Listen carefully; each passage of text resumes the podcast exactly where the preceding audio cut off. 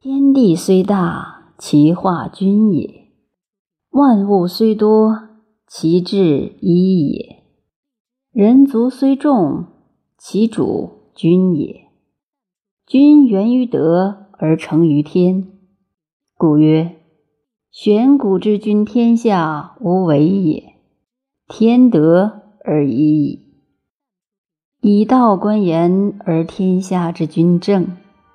以道观分而君臣之义明，以道观能而天下之官治，以道犯官而万物之应备。故通于天地者，德也；行于万物者，道也；上至人者，事也；能有所益者，计也。计兼于事。事兼于义，义兼于德，德兼于道，道兼于天。故曰：古之序天下者，无欲而天下足，无为而万物化，渊静而百姓定。既曰：通于一而万事毕，无心得而鬼神服。夫子道：“夫道，富在万物者也。洋洋乎大哉！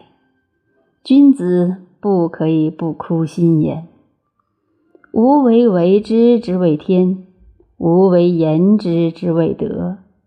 爱人利物，之谓仁；不同同之，之谓大；行不衙役，之谓宽；有万不同，之谓富。”故执德之谓纪，得成之谓立，循于道之谓备，不以物错志之谓完。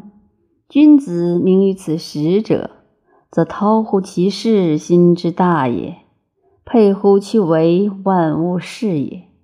若然者，藏金于山，藏珠于渊，不立货财，不尽富贵，不乐寿，不哀夭。不融通，不丑穷，不居一世之利以为己私分，不以望天下为己处显。显则明万物一府，死生同状。夫子曰：“夫道渊乎其居也，辽乎其清也。今时不得无以明，故今时有生，不考不明。”万物孰能定之？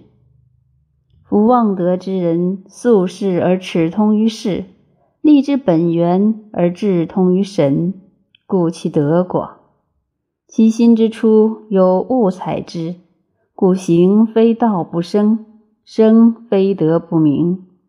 存行穷生，立德明道，非望德者也。荡荡乎，忽然出，勃然动。而万物从之乎？此谓望德之人。视乎明明，听乎无声。冥冥之中，独见小焉；无声之中，独闻和焉。故深之又深而能悟焉，神之又神而能精焉。